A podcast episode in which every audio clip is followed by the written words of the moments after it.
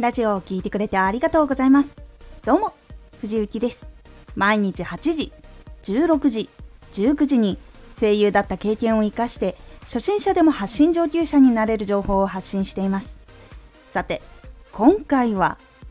分かりやすい名前をつけよう。分かりやすい名前をつけた方が覚えやすく親しみも湧きやすくなります。分かりやすい名前をつけよう。分かりやすい名前をつけるとコメントをする時もすぐにできるので比較的話しかけるハードルを下げれます。他にもチャンネルを探したりする時も覚えやすい名前なので検索もしやすくなります。他にもいいことがあってハッシュタグを使って拡散する時に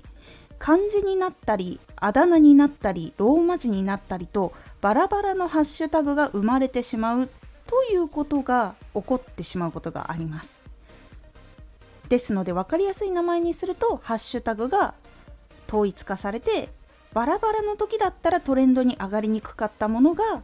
ハッシュタグが統一されることによってトレンドに乗っかったりっていうこともあります。他にも新しい人が戸惑ってしまうっていうことも起こってしまうので分かりやすい名前をつけるとあこの人がこの人なんだっていうことじゃなくてトレンドの時の名前と同じ名前でいるからあこの人がそうなんだってすぐに理解がしやすくなります。では分かりやすい名前というのはどんなものか。呼びやすい番組名や名前がいいです。統一した呼び名があるとハッシュタグや呼び名が分散しづらく初めての人も呼びやすいのでおすすめです。決める時のおすすめポイントはひらがなで呼びやすいもの独特なあだ名。短い名前にするのが結構いいです。呼び名がばらきにくいっていう傾向もあります。実際にいろんな発信していくといろんなあだ名が出てきてそしていろんな呼び方をされるっていうこともありますがそれはいいことでもあります。全体の共通の呼び方と時々別のあだ名で呼び名があることでファンの人とも距離が近づきやすくなるのでいいです。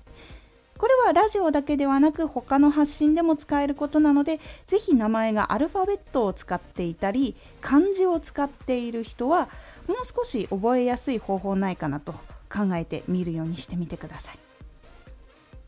かなり多くのファンがいて長らく今の名前を使っているとしたら短いあだ名とかハッシュタグを一緒に考えてみたりすることで結構喜ばれてたくさん使ってもらえるようになりますのでアカウント名など悩んでいる人は少し考えてみてください。漢字だと検索の時に漢字を忘れてしまったりアルファベットやローマ字だと間違えたりしてたどり着くことができなかったっていうこともありえるのでひらがなで長くない方が入力しやすいです。4文字くらいとかだったら覚えやすいかなと個人的には思ってます。なのでフォローしなかったけどまた検索でチャンネルに遊びに行きたいっていう人もいらっしゃるので戻ってきやすいようにすることが大事になります。多くの人に覚えてもらったり距離を縮めたい時はアカウント名や呼び名を決めるようにしてみてください。今回のおすすめラジオ分かりやすいテーマを設定する。